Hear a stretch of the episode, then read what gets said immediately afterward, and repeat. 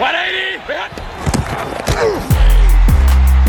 on his feet somehow, and he's going to brace to the end zone and get there.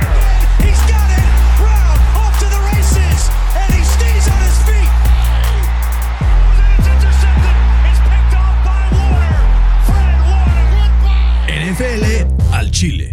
¿Qué tal amigos? Bienvenidos NFL al Chile. Soy Bernardo Baños y el día de hoy estamos emocionados, felices de tener aquí nada más y nada menos a Fernando el Agasajo Mangino para sufrir y llorar juntos a nuestros potros y acereros. Fercito, ¿cómo estás en este bello lunes eh, post derrota una semana más? Pues ya, ya estoy resignado. Resignado, ¿no? Estoy resignado, porque además no solo me va mal ahí, me va mal en los picks también. Sí, cabrón. Te, te apañé. Te apañé. No, y no, no me refiero tanto a eso, sino a la quiniela que le estoy haciendo al suéter. que, No puta, mames. Me, me van a cortar, güey. van a Suegro, suegro de Fercito. ¿Por qué no mejor me pides a mí que yo haga los picks? Irías mejor, por lo menos seis picks mejor de lo que vas ahorita. Sí, Cinco, qué cinco, cinco. Sí ha estado, mm, pues, complicada de predecir la, la temporada, ¿no? Hasta ahora. De loco. de locos. Han habido algunos resultados interesantes esta semana. En general, como que no vieron tantísimas sorpresas. Lo que tenemos es que ya nos hemos dado cuenta que le tenemos que jugar a la chica, güey. Porque si no, luego, pues pierde. Pero si no salen esas, entonces se Muerto duplica. por jugarle al verga. Muerto por jugarle al Vergas, exactamente. Fer, ¿y sabes quién más le jugó al Vergas? Los Colts metiendo a Sam Ellinger y estuvo de la chingada. A pesar de que Sam Ellinger jugó bien, se vio bien por momentos. nada de ganar. Güey, lo dejaron ir totalmente. Eh, El Gilmore lo dejó ir, ¿no? Güey, tenía el pinche. Lo mocearon gato. Gato. Ya hablaremos un poco más de ese partido, no sin antes mandar saludos a toda la gente que nos escribe, sobre todo en Instagram. Saben que es nuestra principal fuente de comunicación. Saludos a Ani Quintana que nos escribe por aquí. Ani, te mandamos un abrazo con mucho cariño. Fercito con más cariño que yo, pero los dos con mucho cariño. Eh, y a resolver algunas preguntas, ¿no? Algunas las responderemos también en la- el, el análisis de cada partido. Pero, por ejemplo, nos dice agresivo.pop, nos dice sus predicciones para el NFC Championship Game. Diego, te mandamos un abrazo. Fercito, NFC Championship Game, mójate. Eagles, San Fran. Dallas, San Fran. Sabes, Fercito, que yo estoy montado, montado en la mula. Estoy montado en la mula eh, porque vaquero yo soy, ¿no? Caballo negro, Vikingos de Minnesota. Vikings. Los Vikes, ¿no? Sí, yo creo que sí. O Tampa, güey. Es que, güey, O, y voy a hacer aquí quote a otra pregunta más que nos dice nuestro querido. A ver, ¿dónde está por acá? Que lo vi y dije, güey. Mario. Mario nos dice: aún hay lugares para la ginoneta. Los hijos están más vivos que nunca. no. ¿Te subes a la ginoneta, Fercito? No. ¿No? O sea, para que pasen al Championship, no. ¿No? O sea, le metería lana primero a los Bucks. Güey, los Bucks que, güey- están muertos, güey. Es que eso siempre pasa, güey. ¿No? No le das un peso a Tom Brady. Pasa de cagada así con 9-8 de... Va contra Minnesota, güey, le gana. Luego va contra Seahawks. Chino Smith le gana, güey. Y ya está en el NFC Champion. Literal, sería ¿No? lo peor que me podría pasar en la puta vida. Pero es algo que le pasaría a ese güey. Es ¿Estás algo que le pasaría a ese güey. Se juntó el hambre con las ganas de comer, como dirían por ahí. También saludos, Fer, a Edgar, que nos dice Titans y Vikings sin hacer ruido. Están en la conversación de playoffs. Titans más No, por la división eso, que ¿eh? por otra cosa. Atlanta, güey. Atlanta, Carolina, güey. Atlanta va en primer lugar su división. Qué locura. Qué mamada, ¿no? De locos la pinche temporada esta. No, no, no, está cabrón, güey. Es que empiezas a ver y si te empiezas a dar cuenta de algunas cosas que dices, güey, neta, no puedo creer lo que está pasando esta temporada, ¿no? Al final, eh, y digo, porque estuvo a punto Atlanta de perder contra los Panthers, porque los Panthers se lo regalaron literalmente, pero de no ser por eso, este, pues Carolina estaría en primero también ahí de la división. Digo, Atlanta está en primero, pero podría estar también Carolina, que ha estado bastante mal con su tercer coreback siendo titular. No, y lo que está cabrón es. El año pasado, ¿quién, quién fue la peor división de la NFL? Pues probablemente la AFC South. No.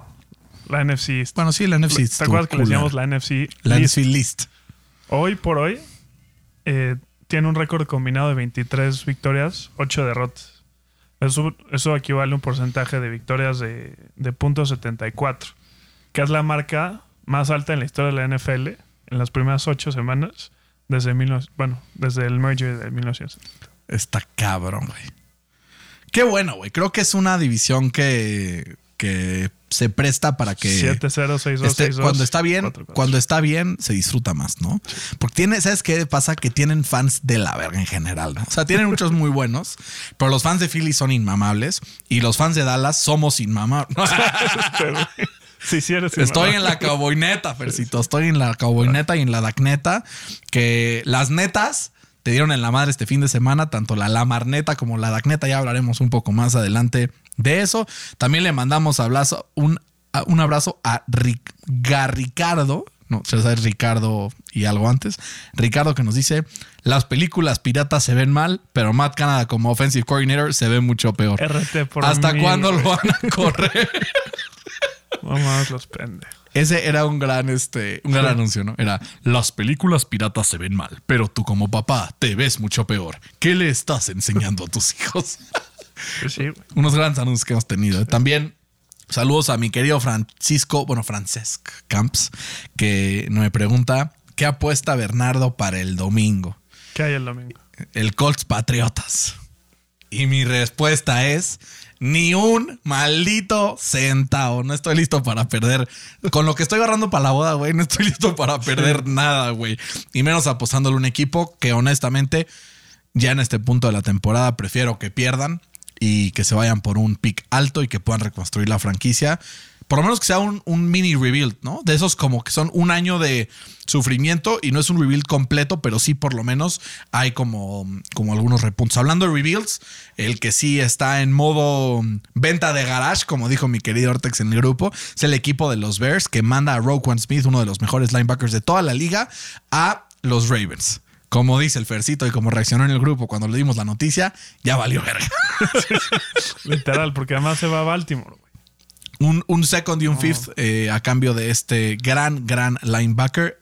Uno de los tres, cinco mejores off the ball linebackers que hay en la liga. Eh, aparte es un movimiento que creo que es muy bueno para Baltimore. Cuando ves el regreso que obtiene el equipo de los Bears por él, es alto, ¿no? O sea, un segunda ronda y un quinta ronda. Pero los Ravens ahora están forzados además a renovarlo. Adem- pero los Ravens también no son tan tontos. Y dicen, bueno, ¿qué pasa si no lo logramos renovar? Y aquí es donde entra algo que los Ravens son unos maestros. Y fans a todos, digo, saludos a todos los fans de los Ravens, a la familia Alonso, a Chiapas, a Pablito, a Alex, eh, que siempre nos siguen eh, todas las semanas. Pero ¿Qué pasa? Que los Ravens son unos maestros en la fórmula del compensatory pick, ¿no? ¿Qué pasa? Que si Roquan Smith se va y no lo renuevan, podrían incluso ganar un pick de tercera ronda de regreso como compensación de que no lo pudieron renovar, güey. Entonces, estos güeyes están jugando checkers, güey. Sabemos que para armar equipos, para tema de salary cap y tal, y de draft pick, el buen Eric Dacosta está en otra estratosfera y es de los mejores GMs de la liga. Lo comprueba con este trade. Y ahora, pues se nota que está dándole un mensaje a la liga para decir: los Ravens somos de verdad y los Ravens estamos para competir con Patrick Mahomes y con Josh Allen. ¿Se la compras o no se la compras? Pues mira, ahorita sí, güey, porque además regresan también varios jugadores lesionados que tenían los Ravens, El Tyrus Bowser. entre otros, ¿no? Que, que pues obviamente le va a ayudar mucho a la defensiva de, de Baltimore, que es una de las peores del NFL, ¿no? Sorpresivamente. Creo que este trade es un golpe sobre la mesa diciendo, pues aquí están los Ravens. Eh, ya no nos van a dar comebacks en el cuarto cuarto. Que digo, ahí está la Marcito, pero eso es otra cosa. La ¿no? Qué pedo el comeback de cuarto cuarto que se aventó y ya hablaremos de eso. Este, pero sí, güey. O sea, a mí, a mí me quedan dos dudas, ¿no? O sea, ¿lo van a renovar? Y si sí lo van a, re- a renovar, ¿por cuánto? ¿no? Porque además, no hay que olvidar que, que Lamar Jackson también no tiene contrato para el año que entra, entonces tiene un franchise tag para esos dos jugadores. Entonces hay que ver. Güey, sin y también hay que olvidar que. Como es la NFL hoy en día, no puedes uh, echarte un franchise tag en un linebacker, la verdad. Pues o sea, sí. pase lo que pase. Y también hay que olvidar que ninguno de estos jugadores tiene un agente. Se negocian Entonces- solitos. entonces Como ahí- diría mi mamá, ¿tú te mandas solo o qué? Efectivamente, estos jugadores se mandan puede solos. ser un, un pequeño dolor de huevos, no esto para, para los Ravens, pero creo que sí están echando todos sus, sus piezas ahí al centro de, de la mesa de, de poca. Y del otro lado de los Bears, pues están haciendo lo, lo que tienen que hacer. No- los nos Colts, escribe, nos escribe Carlos, los ¿no? Steelers, y Carlos nos escribe bien. equipos. Carlos nos pone, oigan, ¿qué pedo con esto? O sea, ¿qué está pasando? Y le decimos, no, a ver, hace sentido, ¿no? Este, y dice, con que no se les ocurra tradear a Montgomery. Y le puse, güey, he's next, cabrón. Sí, o sea, obvio. sería la progresión natural. Y después también, eh, pues estuvimos viendo ahí y nos mandó, también nos hizo el favor, Carlos, de mandárnoslo. Pero los picks que ya tienen el próximo año el equipo de los Bears, que es un first rounder, dos second rounders, un third rounder, dos fourth rounders, dos fifth rounders y un seventh rounder, además de 100 millones de dólares en cap space. Y lo que también comentábamos ahí, algunos seguidores que nos escribía era, bueno, ahora hay que pegarle. Los picks no sirven de nada si no les pegas, ¿no? Sí, pero ahí no tienen que depender tanto de los picks. No tienen cap space mal invertido. Sí, de acuerdo. Tienen un cheque en blanco, literal. Ahora hay que invertirlo bien. Sí. Porque ¿qué pasa? Es común que de repente armas así y de repente le das 20 millones de dólares al año a Kenny Golladay. ¿No? Y entonces ahí es donde empiezan ese tipo de cosas. Pero tal vez aplicas una Mary Cooper, ¿no? Que lo vemos por ahí en los Browns. Acá, por cierto, hacer una recepción bastante buena. Pues lo vemos eh, pues, pues fortalecerse, ¿no? Empecemos con la semana. Llevamos como 10 minutos hablando pura mamada y seguramente la gente ya quiere que hablemos un poco más de todos los equipos. Una vez más, Fer, correcta el Thursday night. Estamos on fire en esas semanas.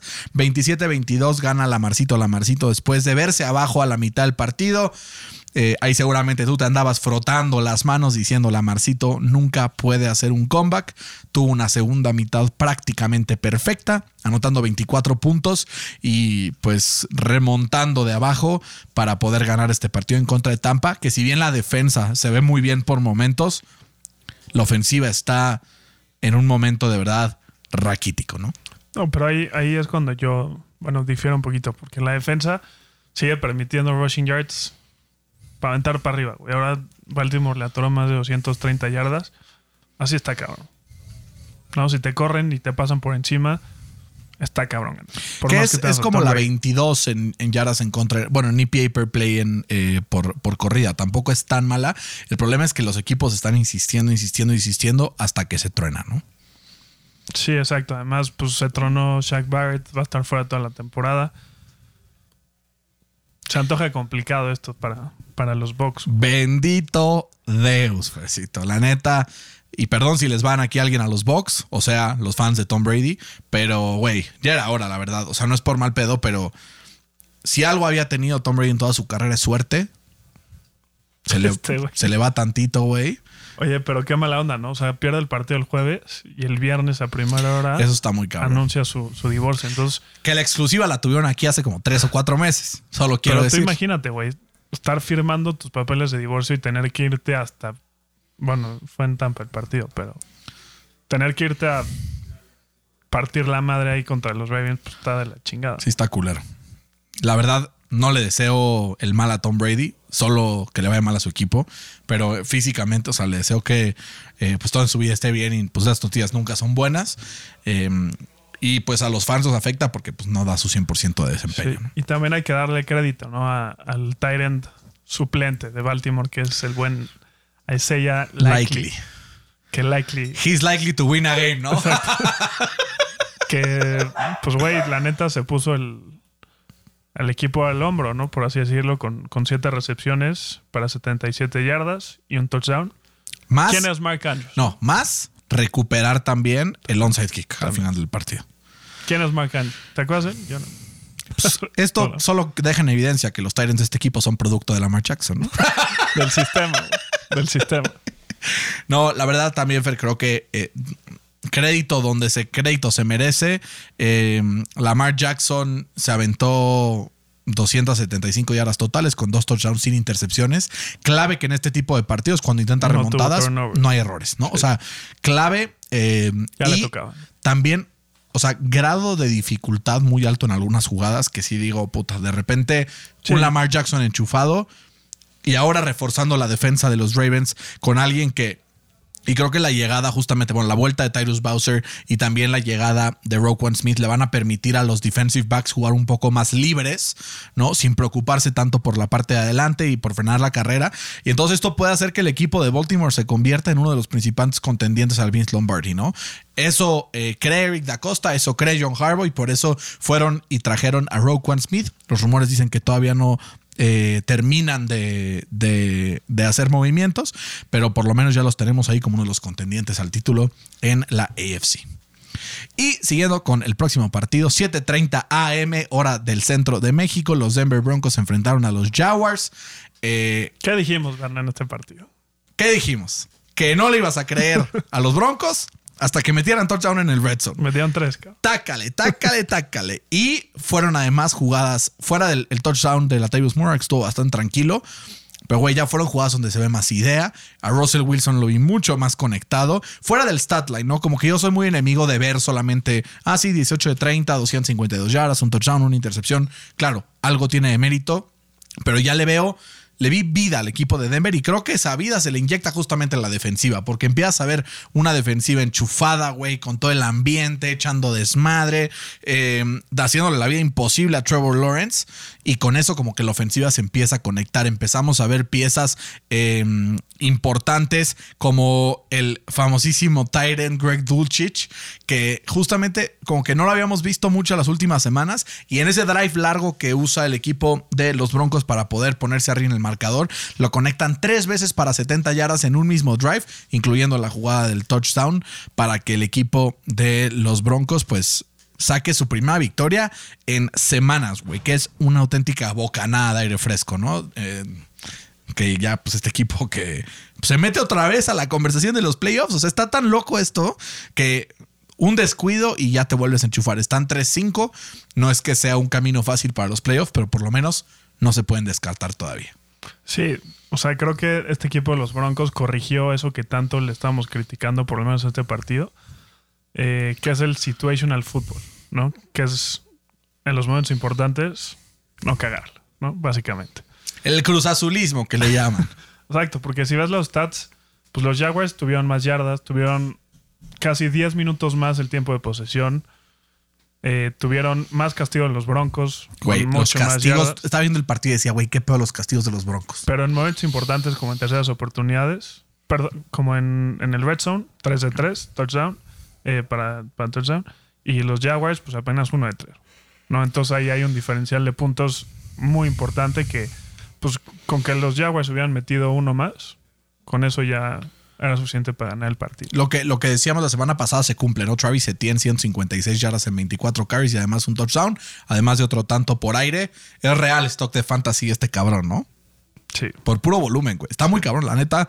Em, tiene lo suyito, tiene lo suyito el buen Travis Etienne. Fer, los Jacksonville Jaguars, por otro lado, Trevor Lawrence lo veo, güey. Como que sacado de pedo, güey. Como que no sabiendo bien qué onda. ¿Será que Trevor Lawrence va a terminar siendo un bust, a pesar de que de repente le vemos jugadas muy buenas, de repente también le vemos jugadas que decimos, ¿quién en el primetime Kirk Cousins es este cabrón, no? pues sí, güey, o sea, puede ser que sea el siguiente Sam Bradford.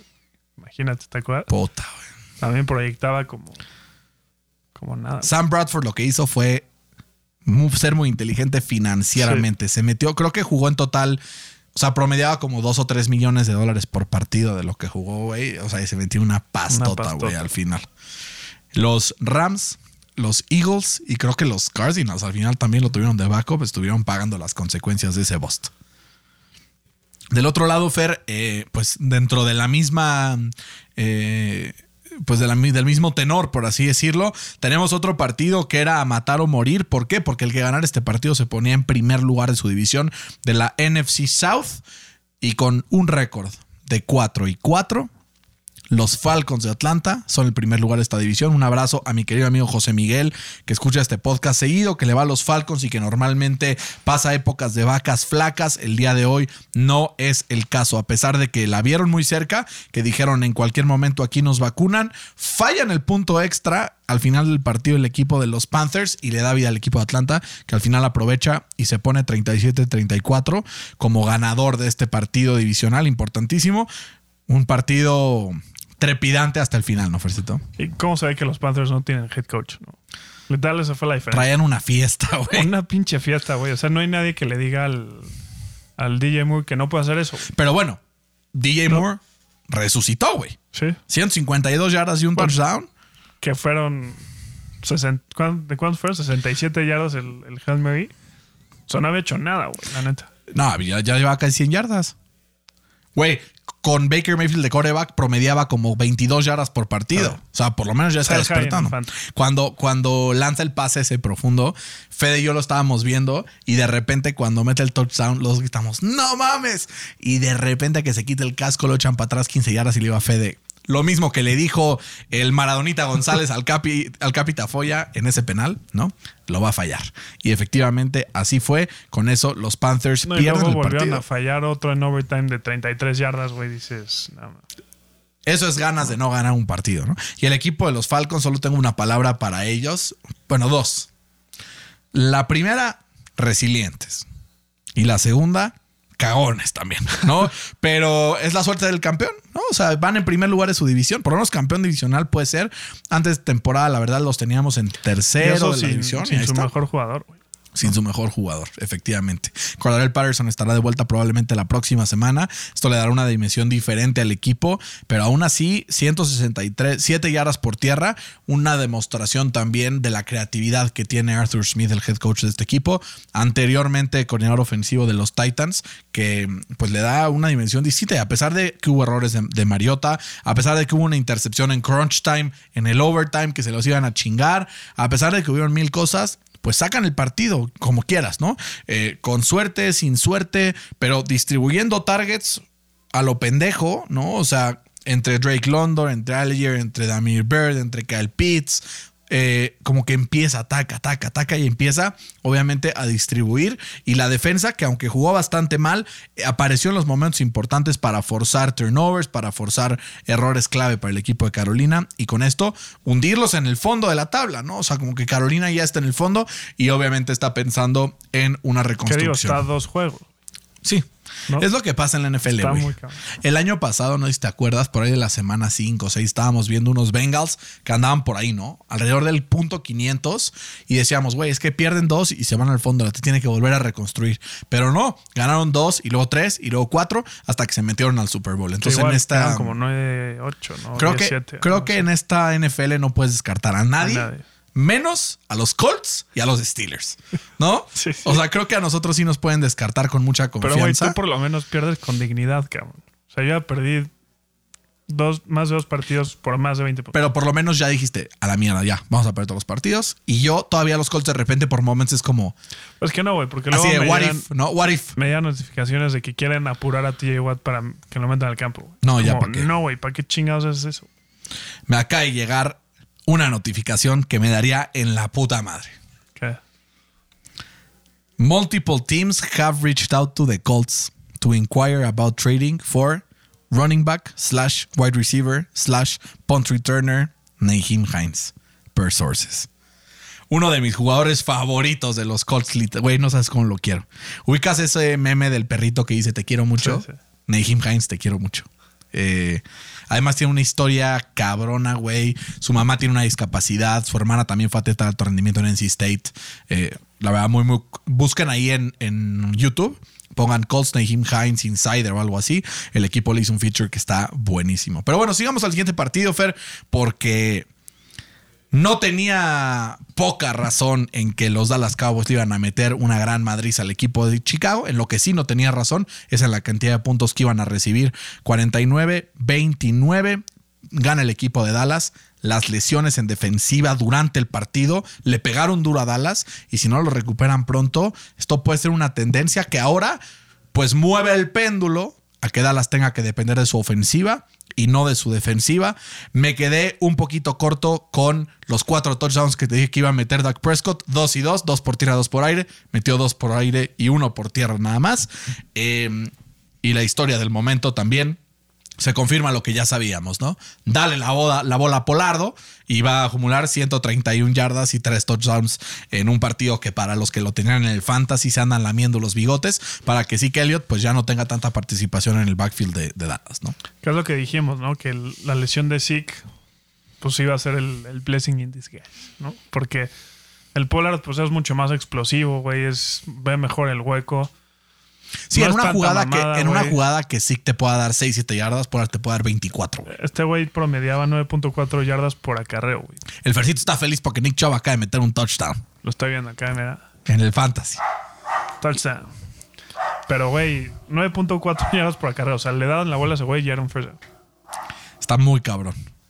¿En qué momento la línea de Dallas se hizo buena en contra? O sea, como que empezó el año tan mal, no podían mover la bola para nada, empezaron a confiar un poco más. La verdad, los rookies que metieron ahí han hecho un gran trabajo y con eso pues ya los tienen, no sé si estás de acuerdo conmigo, pero en el top 3 de equipos de la NFC. Top 5, sí. Top 3, no sé. Top 3, ¿no? ¿A quién pones arriba de ellos? Pues Filadelfia, obvio. Filadelfia es el Sí, uno San indiscutiblemente. Francisco. San Francisco es el otro que yo te pondría después de lo que vimos ayer, ajá. Podría poner a Vikings. Pero podrías no ponerlos también, Sí. ¿no? O sea, es, es como... Y podría poner. es y que- ya, güey. Y ya. No sí, podrías poner los a que te más. pueden dar miedo, pues están mal, güey. Sí, ¿no? ni o sea, pedo. Tampa está mal, Packers está mal. Entonces, pon tu top 4. Top 3. Top 3, top 4. ¿No? Agree to disagree. Eh, yo incluso lo, creo que lo podría poner hasta en el top 2. O sea, creo que está casi al nivel de San Francisco. Hablaremos un poco más de eso también. O sea, los Eagles los tienes. Muy arriba que los demás. Sí, creo que son el equipo más completo por mucho. No, es que dijiste top 2 junto con San Francisco. O sea, no, no, no. Creo que o sea, está en el nivel de San Francisco en el Ah, top 2. O sea. Ajá, o sea, o sea, como en sea, el en el número top. 2. En el número 2. Ok. Como ponen en el golf T2. O sea, empatado en 2. Ok.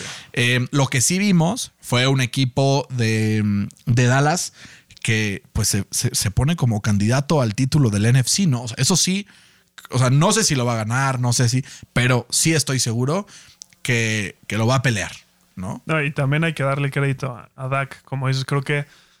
Que, espera, otra vez, repítelo. O sea, creo que tuvo su mejor partido desde la semana 1 del año pasado. Cuando, cuando perdió contra Tampa. un partido muy limpio, ¿no? Solo la intercepción que no necesariamente fue su culpa. No, y un pase al principio del partido a, CD Lamb entre dos defensivos para el touchdown. El Fercito está feliz. está- se, se nos distrajo con el extra point que, bueno, el, el two point conversion que se aventó el Nick Chubb. Pero sí, o sea, a ver, ¿No? al final creo que Dak Prescott tuvo un partido súper limpio. Seguimos aquí montado en la neta. No, pero ese es el, el punto de. Es la fórmula para Dallas, ¿no? Correr la bola, no cometer turnovers y tener una buena defensa. Sí. Con eso. Es la No fórmula para cualquier equipo, ¿no? O sea, como que es, es lo ideal. Con Tampa no es así, güey. Pero es lo ideal, es lo ideal para cualquier equipo porque es lo más sostenible. No dependes de jugadas de alto upside, pero si las necesitas, puedes contar con que pueden estar ahí. O sea, el potencial para hacer esas jugadas lo tiene Dak Prescott, lo vimos esta semana. Eh, O pero sea, ¿por qué prefieres ser los Cowboys o ser los Chiefs, por ejemplo? no, güey, es que los Chiefs tienen al mejor Pues sí, de la historia de la NFL, a la verga. O sea, Pues sí. ¿No? Y además tienen a el mejor play caller de la NFL y además tienen una línea ofensiva de miedo y además tienen excelente receptor, diversidad, sobre todo de Y receptores. posiblemente el mejor tight de toda la historia. ¿no? Sí, ¿no? O sea, como que uno de los tres mejores Tyrants de la historia. Creo que está ahí entre Tony González, eh, Travis Kelsey y obviamente Gronk. Eh, curioso que dos sean Chiefs, ¿no? Está, está simpático eso. También hay otros, ¿no? Antonio Gates, Shannon Sharp, para que no nos vayan aquí a, a- decir, ¿no? Que, que por qué no decimos Dallas Clark, eh, Antonio, Antonio Gates y obviamente el buen Jason Witten, para que los fans de los Cowboys no se nos desinflen. Del otro lado, Fer, yo sí veo a un equipo de Chicago que este partido por lo menos vio un Justin Fields mucho más maduro. Lo vi pudiendo hacer jugadas importantes en momentos importantes. Lo vi sacando jugadas con las patas y con el brazo. 17 de 23 para 151 yardas y dos touchdowns contra una defensa que pues por lo menos... O sea, tiene potencial para estarte jodiendo todo el partido. Lo único que sí, el fumble que perdió David Montgomery, que les cuesta un touchdown adicional, no es que hiciera mucha diferencia ni en el score ni en las apuestas. Eh, pero sí en los fantasies de las personas, ¿no? Hay unos seis puntitos adicionales para el equipo de Dallas. Fer, empieza ahora sí la pugna en Chicago. Eddie Jackson es el único que queda libre de esa defensiva tan poderosa que pues llevó a soñarlos en 2018 después de que Mitch Trubisky los llevara pues a, a una victoria en playoffs, ¿no? ¿Crees que se vaya o no?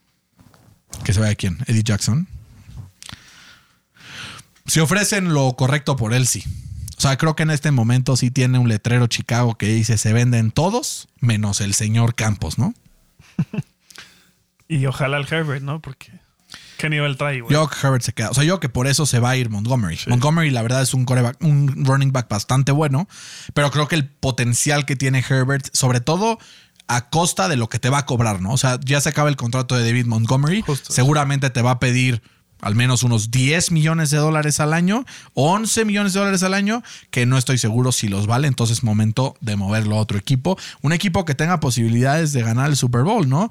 Tal vez lo mueves a un equipo como lo pueden ser eh, los, Los Chiefs, los los Bills. ¿Quién más? Eh, que le falte running back. Y ya, ¿no? Nadie. Porque los, los, los Ravens tienen con queso. Hay algunas lesiones por ahí, pero fuera están Miami, completos. pues, eh. Pues Miami, güey, con la lesión de Raheem Mostert y como no confiar en Chase Edmonds, la puta madre. Eh, entonces, yo creo que por ahí puede haber algo. Siguiente partido, Fer, justamente hablando de Miami, eh, ganan de visita en Detroit 31-27. Creo que es momento de creerle a Tua Tagovailoa, Fer.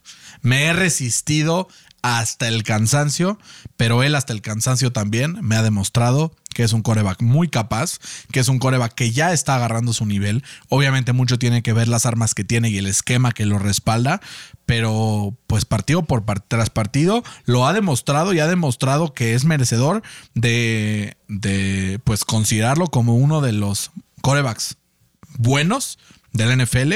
Algunos datos que nos manda aquí nuestro amigo Aldo, que dice, ya, denle crédito a Tua, denle reconocimiento. Ocho semanas. Pase rating, primer lugar. Yards per attempt, que esta stats dice mucho, nueve, eh, nueve yardas por attempt, primero de la liga. QBR, Es que si esos primero de la liga. Claro, no, no, tiene, tiene mucho que de ver. menos tres yardas te No, tiene en- mucho que ver, ¿no? tiene mucho que ver. EPA per play, número uno. Net yards per attempt, número uno. Completion percentage over expectation. Este que es una métrica que habla sobre qué tanto porcentaje de pases completos superas en comparación a una situación estándar así. Segundo lugar. Porcentaje de pases que van para touchdown. Tercer lugar. Yardas por partido. Séptimo. Y rate de intercepciones. Séptimo de toda la NFL. Y además va- Obviamente. va, invicto cuando empieza y acaba el partido. Güey, 5-0. crédito a sus receptores, claro. Tyreek Hill está hecho una. O sea, está desgastando cada centavo de ese contrato. Está- Jalen Waddle también con el pick. O sea, son, güey, los dos mejores receptores del NFL en, en conjunto. O sea, Sí. O sea, la mejor que dupla de receptores. a eso me refiero.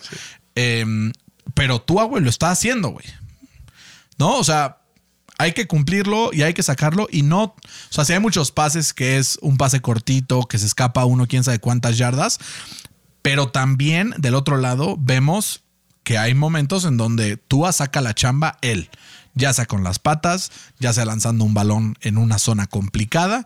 Y prueba de eso son las 382 yardas que completó este fin de semana. Sí, que justo el Tyreek Hill está a un pace para, para superar las 2.000 yardas. O sea, se convirtió en el primer receptor en la historia de la NFL en superar las 2.000 yardas.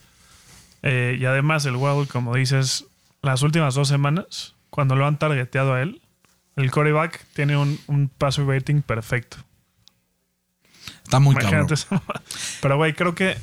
¿Quién te gusta más? ¿Tyreek Hill o Jalen Ward? No, Hill. Hill. Pero Waddle para mí Es que fue el es- mejor receptor de, de su clase. Yo que hay que, varios. yo que Waddle es más completo, güey. No sé, güey. Creo que, creo que se le siguen poniendo peros a, a Tyreek Hill. También, eso es cierto. Eso es ¿no? cierto. O sea, como que siempre se le ha dudado. Pero creo que esta historia ya la vi, güey. Esta de, de- de los Dolphins. Eh, como varias veces con, con los Steelers, güey. Creo que es, es un equipo que te genera muchas yardas a la ofensiva, ¿no? Lo que tú quieras. O sea, en años anteriores, obviamente. No este, porque este no es, no, me queda claro.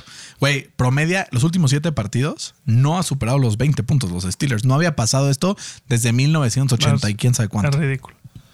Pero creo que no les va a alcanzar para ganarle a Buffalo. Ve esa mamada, güey.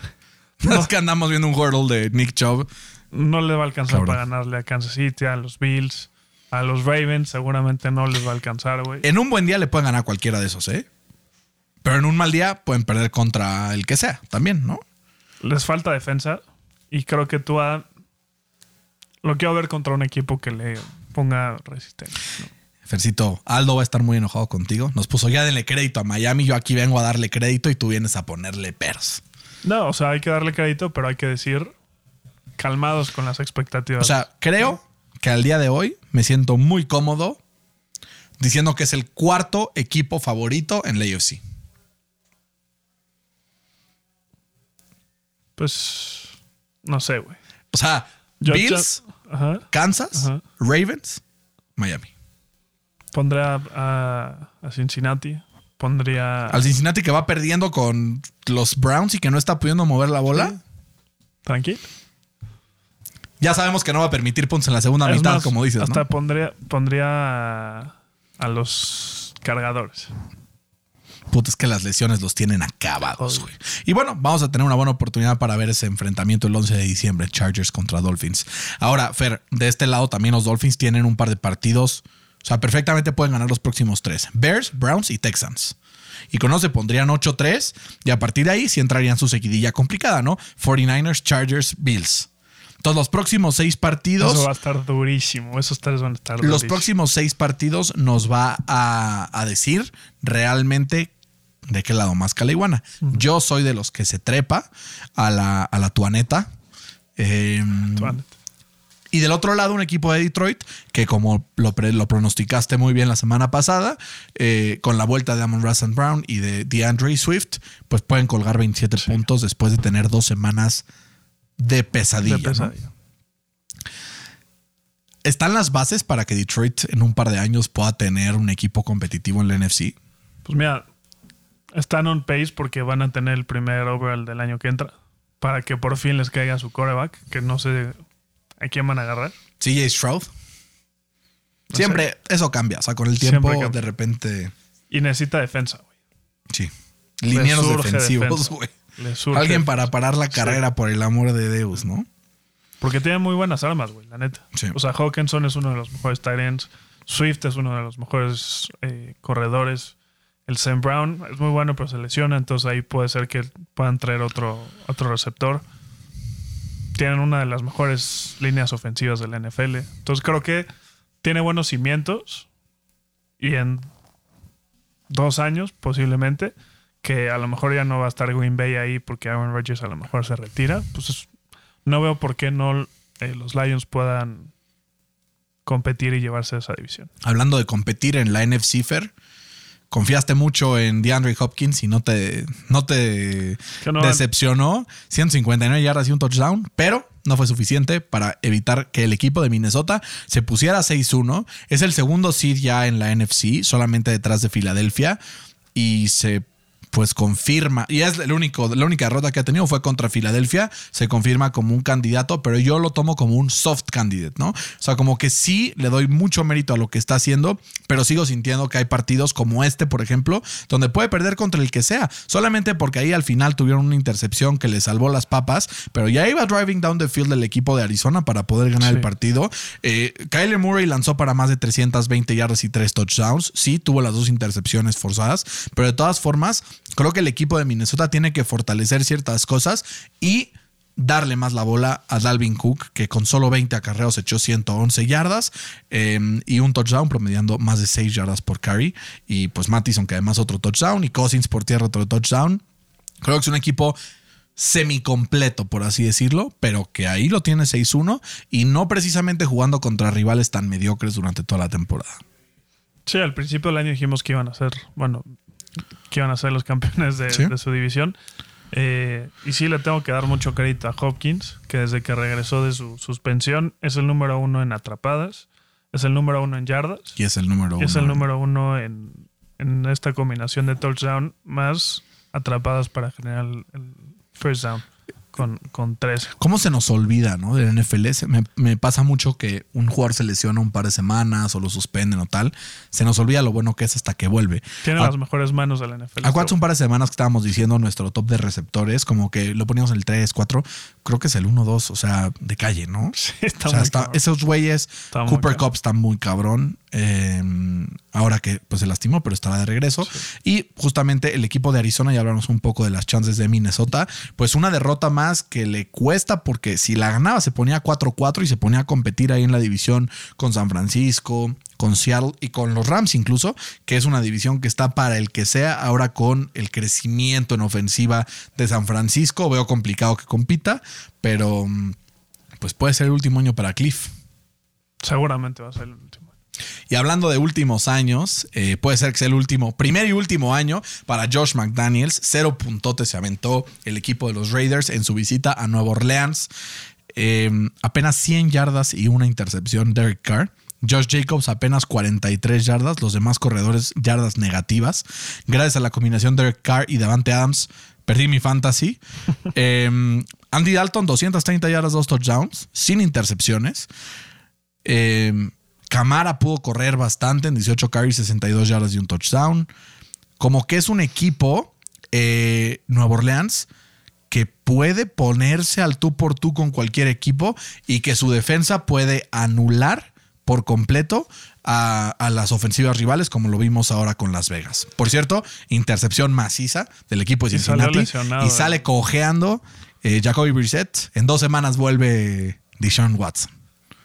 Que en dos semanas, si no ganan, pues. Le tienen la camita. Sí, les tienen la cama. Pero sí, güey, creo que los, los Raiders regresaron a, a su nivel. Eh, Josh Jacobs era obvio que no iba a aguantar ese ritmo eh, de tragarse a, ¿no? a Adrian Peterson en su prime.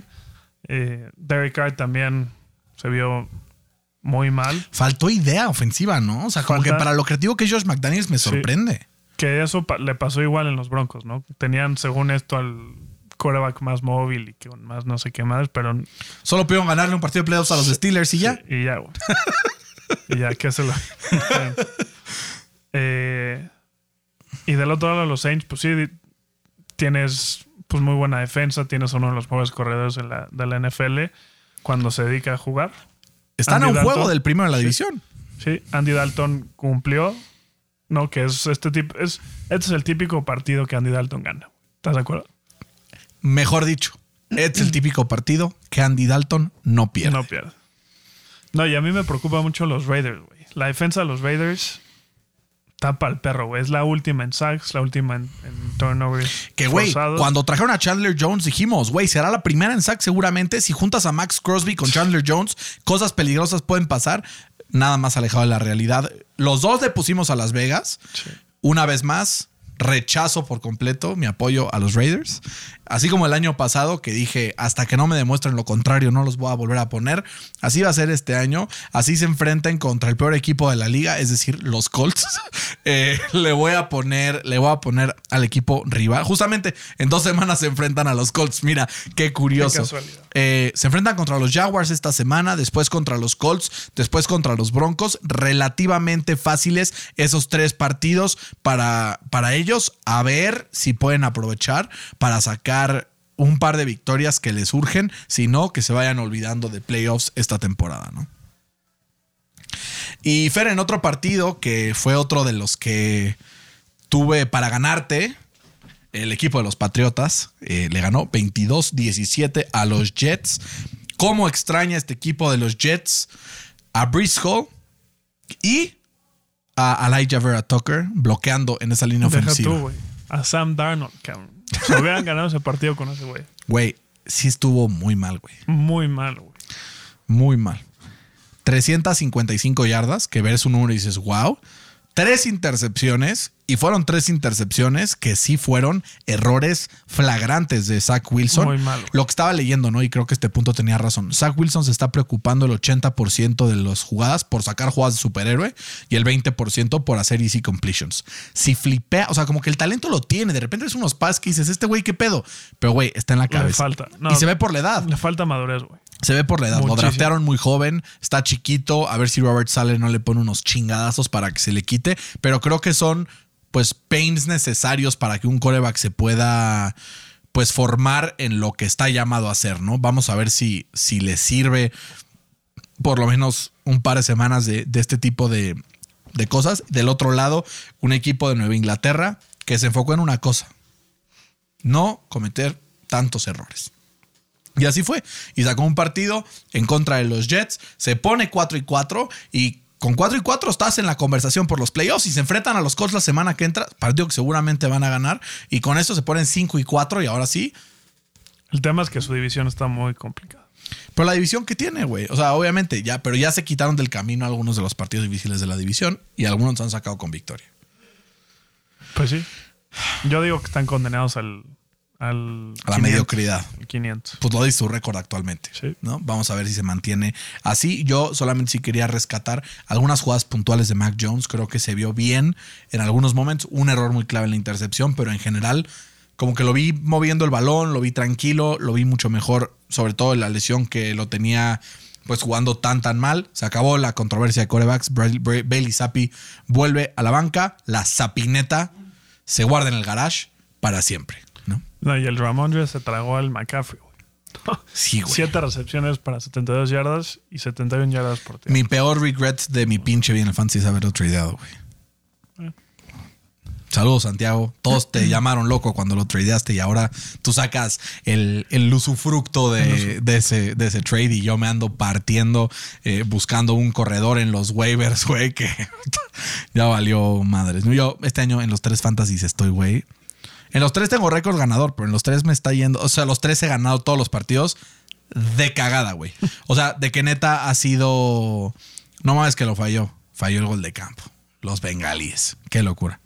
Em, los tres han sido partidos este, donde, pues, de cagada los he ganado, porque el otro güey hizo 47 puntos, porque si no, muy poco que celebrar tendría. Siguiente partido, Fer, vamos a darle la oportunidad.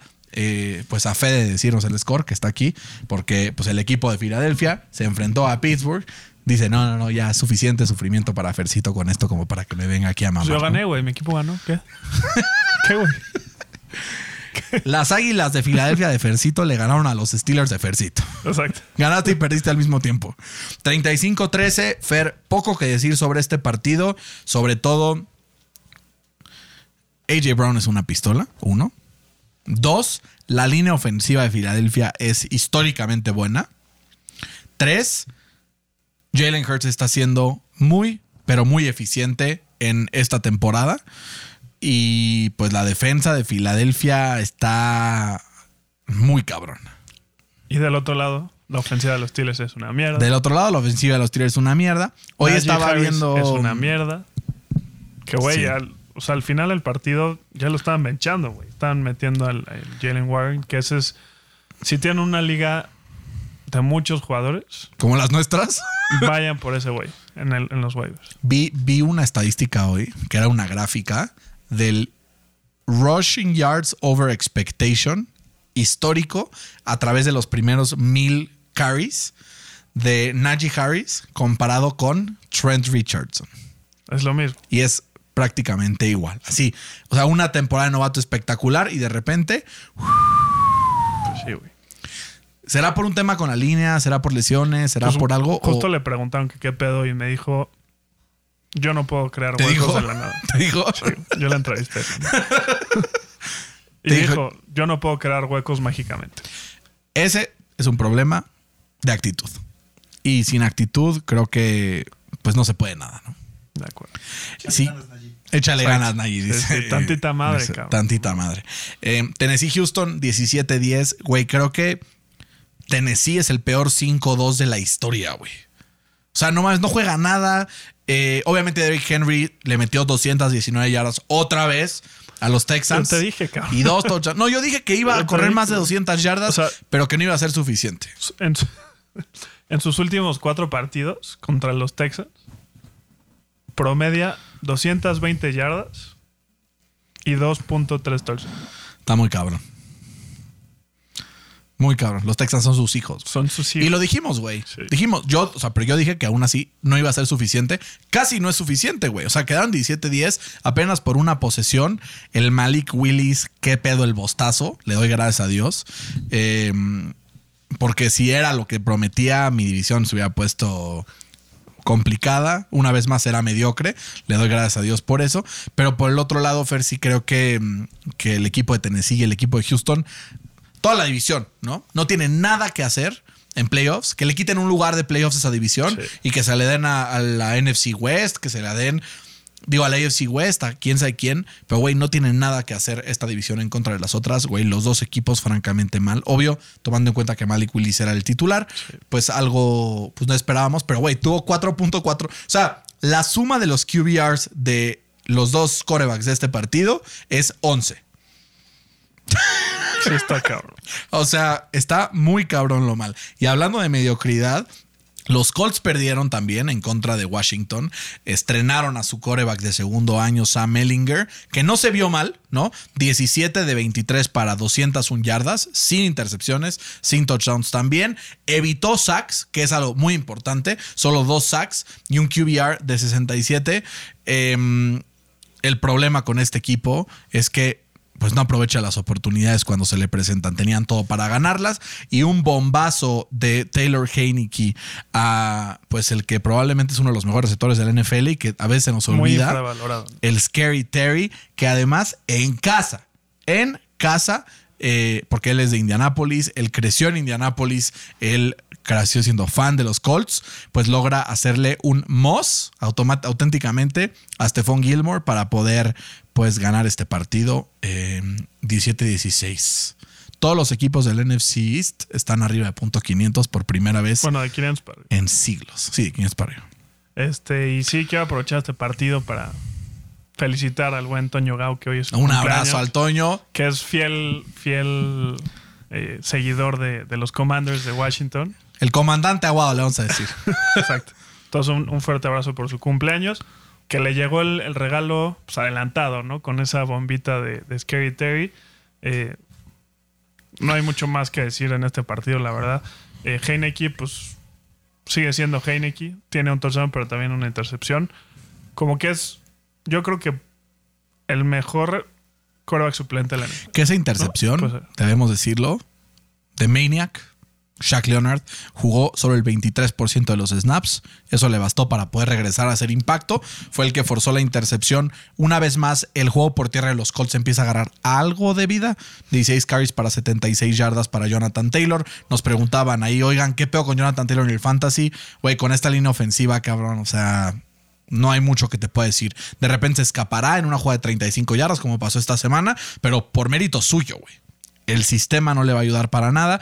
Por lo menos esta semana, como que vi ya qué esperar de los Colts en lo que sigue de, ¿no? Es, oye, güey, tanquemos. Sam Ellinger no es tan malo, pero no es el futuro, ¿no? Del otro lado, Fer, tenemos el partido entre San Francisco y los Rams. San Francisco gana 31-14. Se veía cerrado a la mitad, pero después Christian fucking McCaffrey. Un touchdown por tierra, un touchdown por aire y un touchdown recibiendo. Esto no se había visto en siglos en la NFL. Es un jugador espectacular y Kyle Shanahan finalmente está logrando conectar las piezas e hizo esto sin Divo Samuel. Espérate, porque el equipo de San Francisco, si se conecta con media defensa lesionada. y le regresa el resto de la defensa, güey, creo que puede ser un candidato para sacarle para sacarle ahí las papas a, a Filadelfia en el NFC Championship, ¿no? Creo que los Rams no van a pasar a play. A la Se, se antoja complicado, ¿no? No creo que van a pasar a los playoffs, güey. O sea, se ve un equipo desangelado, güey. roto, güey. Roto. ¿no? Como que cumplieron lo que. Pues era su all-in el año pasado, güey. Yo estaba pues hablando ya. justo con mi cuate, con Pollo, que es fan de los Rams, y me decía, güey, la neta, it was worth it. o sea, Obvio, güey. ¿no? O sea, yo Sí. feliz que hubiera pasado eso con mi equipo, pero pues sí, o sea, como que no, no veo por dónde. Eh, Matthew Stafford no está teniendo el año que tuvo el año pasado, que fue el primero en, o sea, después de ocho semanas, Matthew Stafford es el, o sea, las mejores ocho semanas en toda la historia de cómo se ha contabilizado el EPA per play en la temporada pasada. Eso ya no está haciendo ahorita. No tienen porque running game. La línea es La ofensiva línea está fracturada, no tienen running game. Cam Akers ahí tienen también problemas de vestidor. A ver si no lo tradean antes del miércoles, que es el deadline. Digo, antes de mañana, que es el deadline, a la una de la tarde. Eh, Cooper Cup se lastima. Dicen que seguramente estará Que listo. ahí es otra cosa que yo no entiendo, güey. O sea, vas abajo en el último minuto por 17 puntos. Y mensa Cooper Cup, güey. Sí, no, ya. Sácalo, güey. ¿Para qué chingados lo arriesgas así? Hay que perder ¿No? con dignidad, Fercito. Sí, totalmente. Totalmente. Hablando de dignidad. ¿Sabes quiénes son muy dignos? ¿Quién? Gino Smith y los Seattle Seahawks le ganaron al equipo de los Giants que andaban imparables. 5-3 los Seahawks en primer lugar de la NFC West. ¿Te compras la Ginoneta, Fercito? ¿O te da miedo? Que, güey, todo el equipo está jugando muy bien. O sea, no Güey, solo la defensiva está cabrón. Y es lo que decía, eh, no con quién, Tyler Lockett lo decía. Eso es lo que pasa cuando no hay que preocuparse por quién quiere el crédito de la victoria. Le echó shade Huevos. a Russell, Antonio Wil- Wilson, ¿no? Sí, o sea, están jugando súper bien. Nada más que hay algo que me preocupa mucho, es que hay mucho rookie, ¿no? Que están jugando muy bien. Pero a la hora de la hora, quién sabe. No sé qué vaya a pasar. Son buen equipo, ¿no? Son- abrazo a Marcelo, abrazo a todos los fans de los Seahawks que nos escuchan. Del Además, otro lado del no equipo. es un equipo que caiga mal. No, para nada, para nada. Menos a los fans de los Broncos. Güey, no pueden con eso, no pueden. Eh, del otro lado, Fer, tenemos a los Giants, que en ofensiva se vieron bastante mal. En defensiva pudieron parar lo que hizo Seahawks en algún punto, pero fue mucha pieza. eh, al final, Gino Smith, 27-13. Otra vez un partido sin errores de Daniel Jones, pero no fue suficiente para vencer a los Seahawks. Los Giants van a ser este, este equipo que va a estar jodiendo todas las semanas, que algunas va a ganar y que otras va a perder, pero yo sí los veo en playoffs. Pues, quién sabe, porque justo creo que los Seahawks mostraron como esta fórmula de si paras a Saquon, paras a la ofensiva, ¿no? Si anulas a Saquon con apenas 2 yardas, 2.5 yardas por, por acarreo, pues está Pero- muy cañón que Daniel Jones te lo gane, güey. Pero también es cierto que es un equipo que puede parar el acarreo por cómo está construido. Sí. ¿Qué pasa? La próxima semana los Giants van contra los Texans. Derrick Henry le acaba de correr más de 200 yardas. Una semana después van contra los Lions, que también dejan que la gente corra a placer. Después van contra los Cowboys, que puede ser la excepción a esta regla. Y luego Commanders, Eagles, que también es la excepción a la regla. Y luego otra vez Commanders. Entonces, perfectamente de los próximos, pero perfectamente de los próximos seis, podrían ganar cuatro. O hasta cinco, porque dos son divisionales y en los divisionales puede pasar cualquier cosa. Entonces no descarten a los Giants, eh, que yo solamente por Brian Dable pongo ahí este, pongo ahí toda mi, mi vida, ¿no? Fer, si yo te mm, dijera que Green Bay quedó 27-17 en contra de los Bills, que los Bills no pudieron cubrir la línea y que en total cuando empezamos a ver los stats por equipo, tuvieron eh, más jugadas los Packers, eh, tuvieron más first down los Packers, tuvieron más jugadas los Packers, tuvieron más yardas totales los Packers, tuvieron casi las mismas yardas por jugada, dirías, fue un partido reñido, ¿no? Nada más alejado de la realidad, Fercito. Se tragaron los Bills a los Packers en la primera mitad y hay que decirlo, hay veces que las estadísticas pues engañan o mienten y ese es el caso. Incluso tuvo más la bola los Packers y le corrieron más de 200 yardas a los Bills. Pero creo que queda demostrado que los Bills son mucha pieza y que a pesar de que los Packers tienen de repente por ahí chispazos basados en el juego por tierra, pues no es suficiente cuando se enfrenta uno de los grandes equipos de la NFL, como los Bills, que quitaron el pie del acelerador ya al final del partido, que en defensa se vieron un poco lentos después del bye, que también es normal. Eh, no sé si hablar más de lo bueno que son los Bills o de lo decepcionantes que son los Packers. Pues mira, qué bueno que tocaste el punto porque creo que así como tú estás muy confiado en los Bills, yo no, güey. O sea, si me permites la, la comparación, creo que son los Phoenix Suns de la NFL, güey. Contexto para los que no son fans de la NBA. Tienen jugadores muy buenos, jugadores que muy arrogantes, o sea, como llegaron a ser muy buenos en poco tiempo, son muy arrogantes. Y a la mera hora, pues siempre se la atora Golden State, los Chiefs, güey. Como los Tigres. Pero los Tigres sí ganaron, güey. Los Suns no han ganado. Eh, creo que los, los Bills se están sintiendo la gran. ¿No? No han ganado nada, güey. A mí, a mí, la neta. Pues no es que me preocupa, pero creo que no es sostenible este tipo de partidos que tienen. O sea, si justo lo que dices de que, dejar, de dejaron de pisar el acelerador, eh, Josh Allen fue un coreback y otro completamente diferente en la primera y segunda mitad. ¿no? En la primera mitad completó el 72, el 73% de sus pases, eh, promedió más de 11 yardas por, por pase, dos touchdowns contra seis intercepciones y un pase rating perfecto. Si nos vamos a la segunda mitad, eh, apenas Phil Barrera. completó el 35% de sus pases. eh, las yardas por, por pase fueron 6, dos intercepciones contra 0 touchdowns y un rating de 18. güey. Y si lo vemos a lo largo de la temporada, pues así han sido sus partidos, ¿no? Apenas juegan una mitad y ya, güey. Eso me preocupa en, playoffs, ¿no? Contra los Bills, la primera mitad fue para el olvido, segunda mitad, muy buena, ¿no? Contra Kansas City, lo mismo, güey. Contra los, contra los Dolphins, lo mismo. Contra, no sé, contra los Steelers, lo mismo, güey. Entonces creo que se dedican a jugar solo una mitad del partido, que eso, si sigue esa tendencia y se acostumbran a jugar así, en playoffs se los van a atorar, güey. Ay, Fercito, te van a callar el hocico. Te lo estoy diciendo. ¿Sabes qué creo que es lo importante? Es un equipo que su debilidad sí está en contra de la defensa por tierra. Quedan 12 horas de trade window. Vamos a ver qué hacen, porque si solucionan ese tema, creo que pueden, o, o en running back, por ejemplo, creo que podrían tener, Le surge un running back. sí, pero a ver, creo que los Bills se pueden ganar cualquiera, ¿no? Yo Sí, para mí, para mí son, o sea, para mí Bills, Chiefs y Eagles están en otra dimensión que el resto de los equipos de la NFL. Pues como yo siempre he sido ver para creer, creo que están Chiefs y Eagles que van invictos. Luego los Bills. Los Bills que le ganaron a los Chiefs. No, pero en Ah. temporada regular, güey. O sea, quiero ver un partido en playoffs. A ver si es cierto. A ver Fercito, si pueden pisar el acelerador todo el partido. Fercito 11-0 va ganando el equipo de los Browns en contra de los Bengals. ¿Crees que los Bengals puedan sacar el partido? Sí, Cero puntos recibidos en la segunda mitad, ¿se mantiene? se mantiene.